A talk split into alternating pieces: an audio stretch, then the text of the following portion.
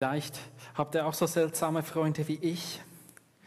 Von einem Freund kriege ich ab und an mal zu äh, sehr speziellen Zeiten mitten in der Nacht WhatsApp-Nachrichten. Äh, vor einigen Tagen habe ich auch eine gekriegt.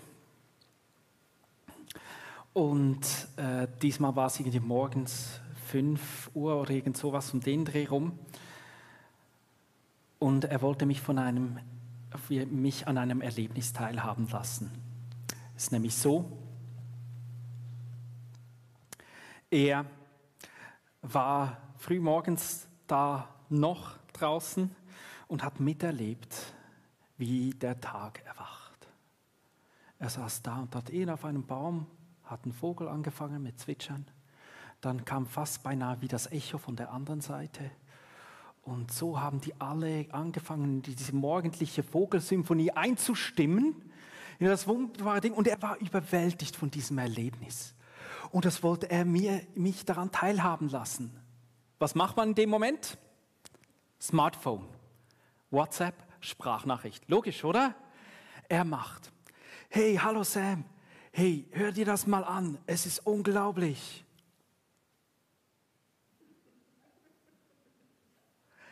Ist voll krass, oder? Hör noch. Und das ist genau das, was ich gehört habe. Nur seine Stimme, sonst nichts.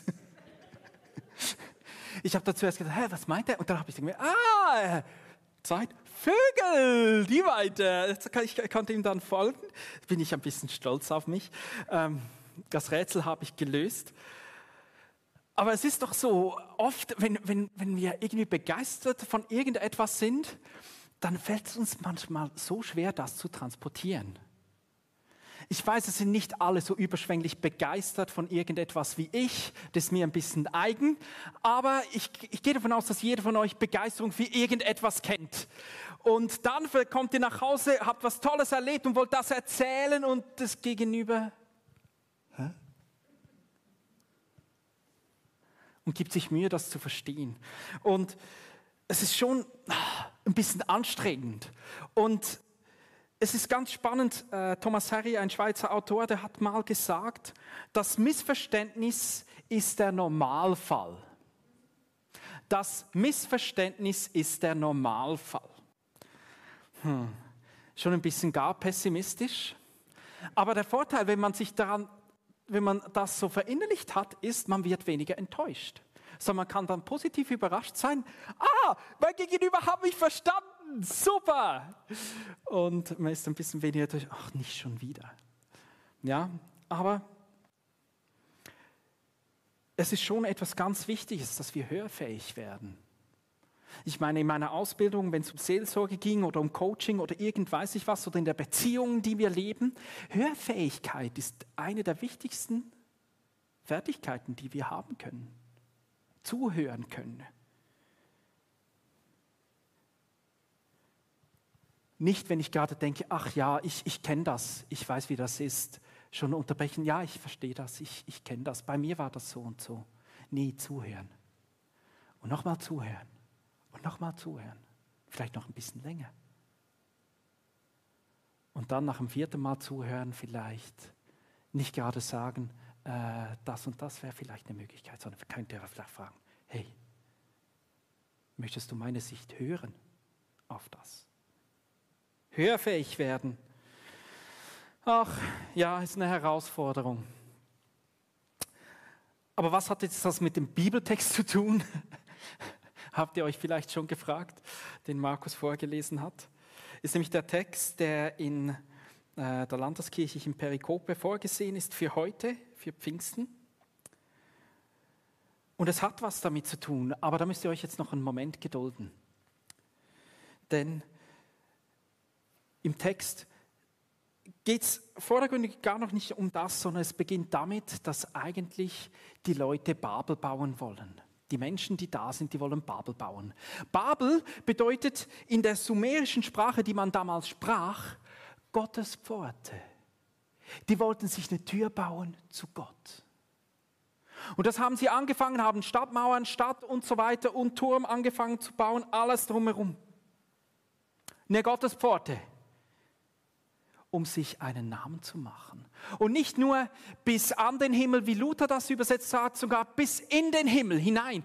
Und äh, dass wir das vorstellen können, hier ist noch eine Ruine ähm, von so einem Turm, da gibt es in äh, ehemaligem Mesopotamien, ähm, heutiger Ir äh, Irak, und Umgebung gibt, gab es ganz viele solche äh, Bauten, hat man Türme gebaut. Ähm, das ist nicht derjenige von Babel oder Babylon, der wurde äh, dem Erdboden gleich gemacht. Aber das ist äh, so quadratisch aufgebaut, sieben Stockwerke geht man davon aus, war der Turm in Babel hoch, äh, insgesamt so 91 Meter hoch. Für die damalige Zeit recht hoch. Ähm, für unsere Zeit äh, ist ja ein Klacks. Ich meine, heute wird Burj Khalifa gebaut eben, ich weiß nicht genau, wie groß das der ist, aber der hat schon ein paar hundert Meter auf dem Buckel bis zur obersten Spitze. 830 bis zur obersten Spitze. Ah, ein gebildetes Publikum. Äh, wenn der vorne schon keine Ahnung hat. Genau, ähm, 830 Meter sind 91 ja gar nichts.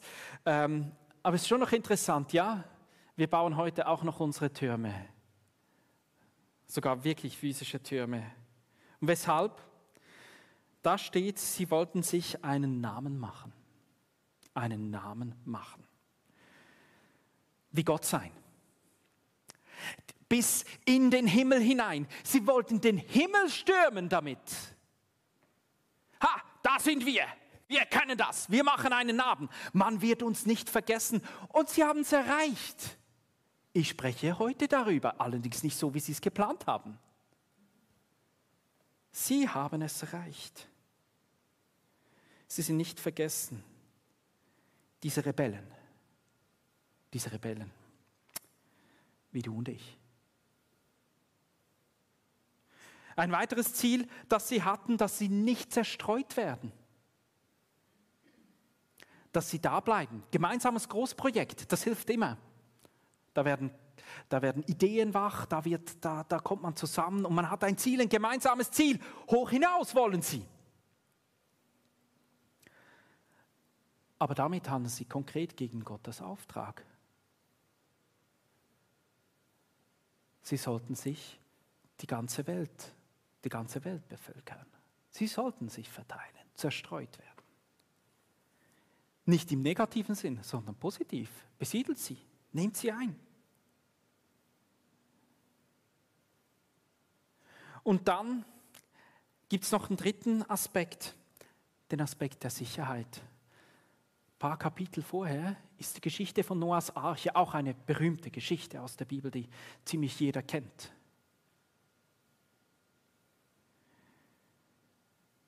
Die Flut kommt und alle sterben, außer Noah und seine Familie. Und dann am Ende davon macht Gott ein Versprechen und sagt, er werde das nie mehr machen, eine solche Flut. Nie mehr. Jetzt bauen die sich einen Turm bis in den Himmel. Was ist ihre Sicherheit?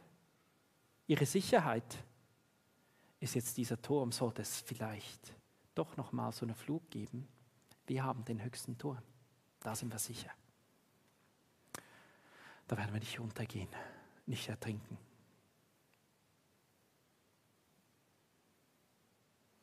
Ja, diese Rebellen, das sind sie die Leute von Babel, die sich diese Gottespforte, diese Himmelstür bauen wollen.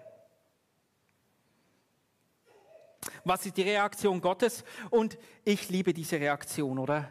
Spätestens im elften Kapitel der Bibel findet man Gottes Humor. Gott hat Humor. Und wie, wie, wie macht er das? Oder wir müssen uns das ein bisschen besser vorstellen.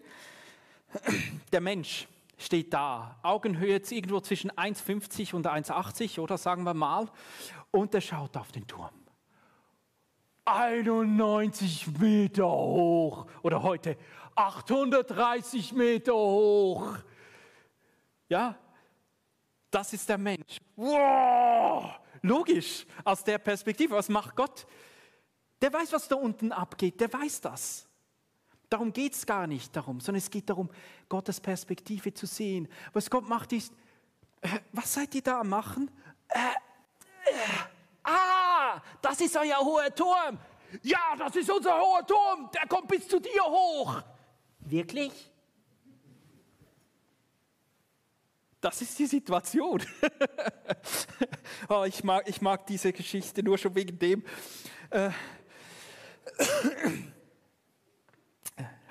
Was? Ja. ja. Genau, wenn man noch, noch ein altes Gottesbild dazu nimmt, den vom alten, alten Opa im Himmel, oder dann hat er vielleicht sogar noch einen Hexenschuss geholt, der muss sich so weit nach unten beugen. Ah, das ist seine Reaktion.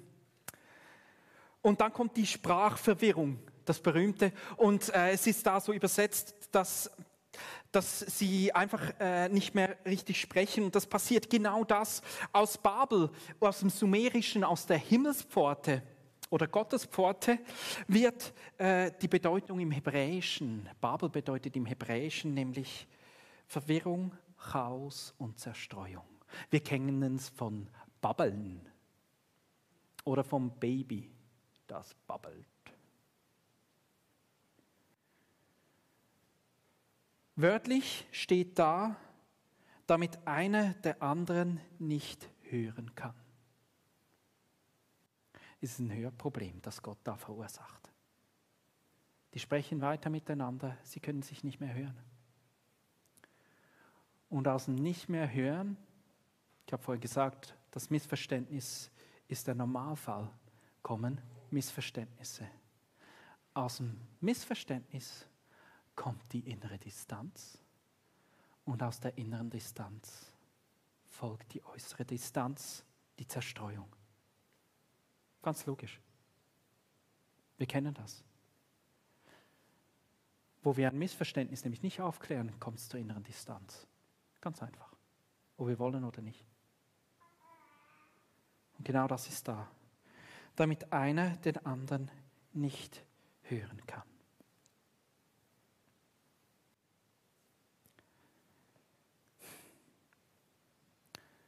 Und was wollten sie? Sie wollten eine Gottespforte bauen, einen Weg zu Gott. Logisch für die eigene Ehre und zum eigenen Ruhm. Himmelsstürme.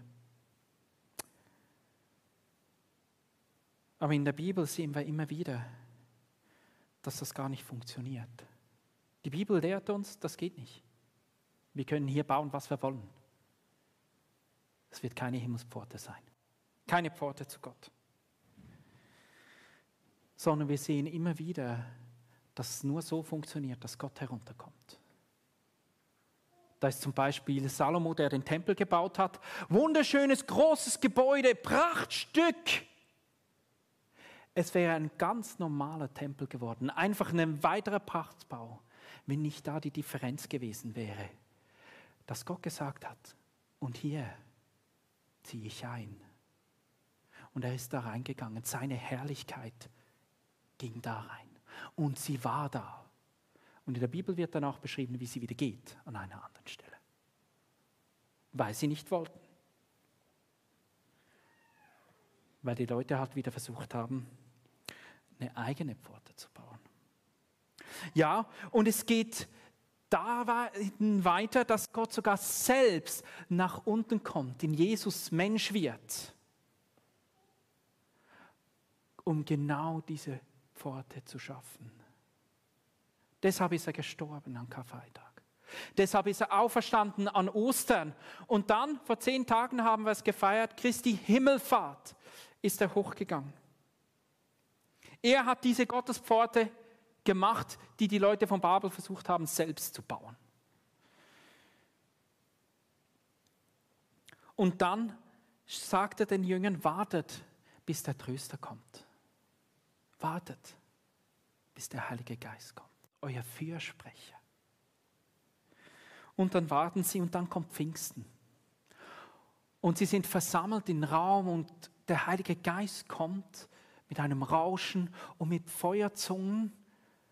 Und die sind da in diesem Raum und irgendeinmal halten sie es nicht mehr aus in diesem Raum und sie müssen raus und erzählen überall die gute Nachricht von Jesus dass eben Gott heruntergekommen ist auf diese Welt. Er hat den Weg, die Trennung überwunden. Er hat diese Pforte gebaut. Er hat sie gemacht. Er, Jesus ist es. Und Pfingsten war, da waren ganz viele Leute versammelt, weil das ist, äh, war, im Hebräischen war, äh, Bei den Juden war das ein Erntedankfest. Da kamen viele Leute nach Jerusalem hoch, genau deshalb. Und deshalb waren so viele Leute da. Vom ganzen römischen Reich waren Leute da. Und dann predigt da Petrus seine, besondere, seine besondere Predigt, nicht von seinem Inhalt her oder irgend weiß ich was, sondern weil der Geist Gottes in ihm ist. Und was geschieht da so nebenher? Es geschieht Folgendes. Da steht der eine und der sagt, du, dieser Fischer, hättest du gedacht, dass der in perfektem Griechisch mit mir spricht? Was? Griechisch? Ich höre den ganz klar Aramäisch sprechen. Also ihr beiden, ihr habt ja einen an der Schüssel. Der spricht nämlich meine Muttersprache aus Ägypten. Und merkt ihr, was geschehen ist? Der Fluch, der in Babel kam, wurde mit dem Heiligen Geist aufgehoben.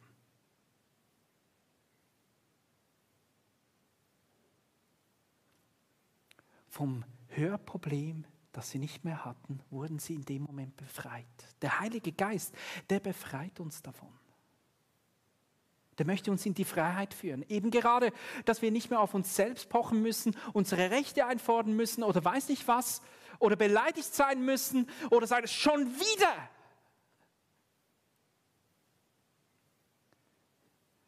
Dass wir eben zuhören können. Er befreit uns.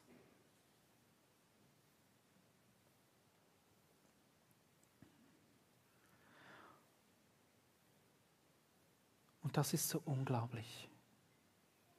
Das ist, stimmt mich guten Mutes für die Zukunft der Gemeinde, aber letzten Endes auch im Allgemeinen. Auf, diesem, auf dieser Welt gibt es nur zwei Personen, zwei Arten von Personen. Es gibt Leute, die die eigene Gottespforte bauen oder die Leute, die sagen, ich nehme die Gottespforte an, die für mich gebaut wurde. Jesus. Das hat niemand sonst gesagt. Nur er. Und dann ist auch der Geist Gottes drin. In dir und in mir. Wir können ihm Raum geben. Wir können aber auch noch sagen, nee, will ich nicht. Komm mir bitte nicht zu nahe. Ich brauch, baue meine Sicherheit auf andere Dinge. Ich möchte mich äh, zudröhnen mit irgend nicht was mit vielleicht Spielen, Zocken, vielleicht mit mich selbst beschäftigen, was es auch immer ist. Aber dieser Geist, hörst du ihn schon? Hörst du ihn? Hörst du ihn jetzt, in diesem Moment? Er ist da, in dir und mir.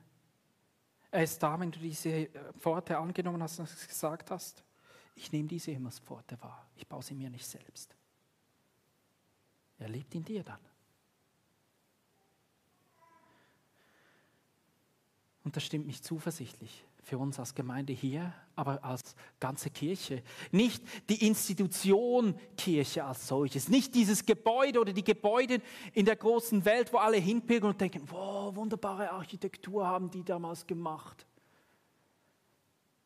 Sondern ich bin guten Mutes, weil die lebendige Gemeinde von Jesus Nachfolgern mit dem Heiligen Geist erfüllt sind. Darum bin ich guten Mutes. Die haben 2000 Jahre Kirchengeschichte geschrieben. Nicht Institutionsgeschichte, sondern Kirchengeschichte, weil der Heilige Geist drin ist. Die haben Verfolgung überdauert, die haben Missbrauch überdauert, die haben Machtmissbrauch, hat sie überlebt.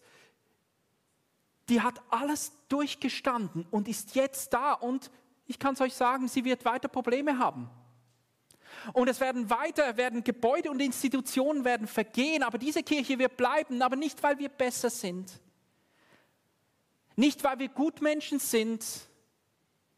Ist gut möglich, dass mein Nachbar der wesentlich bessere Gutmensch ist als ich. Es ist sehr gut möglich. Ich kenne nicht alle meine Nachbarn, aber ich gehe davon aus, ist gut möglich. Die Differenz ist der Geist. Und er wird die, seine Gemeinde und uns hier durchtragen, egal was kommt.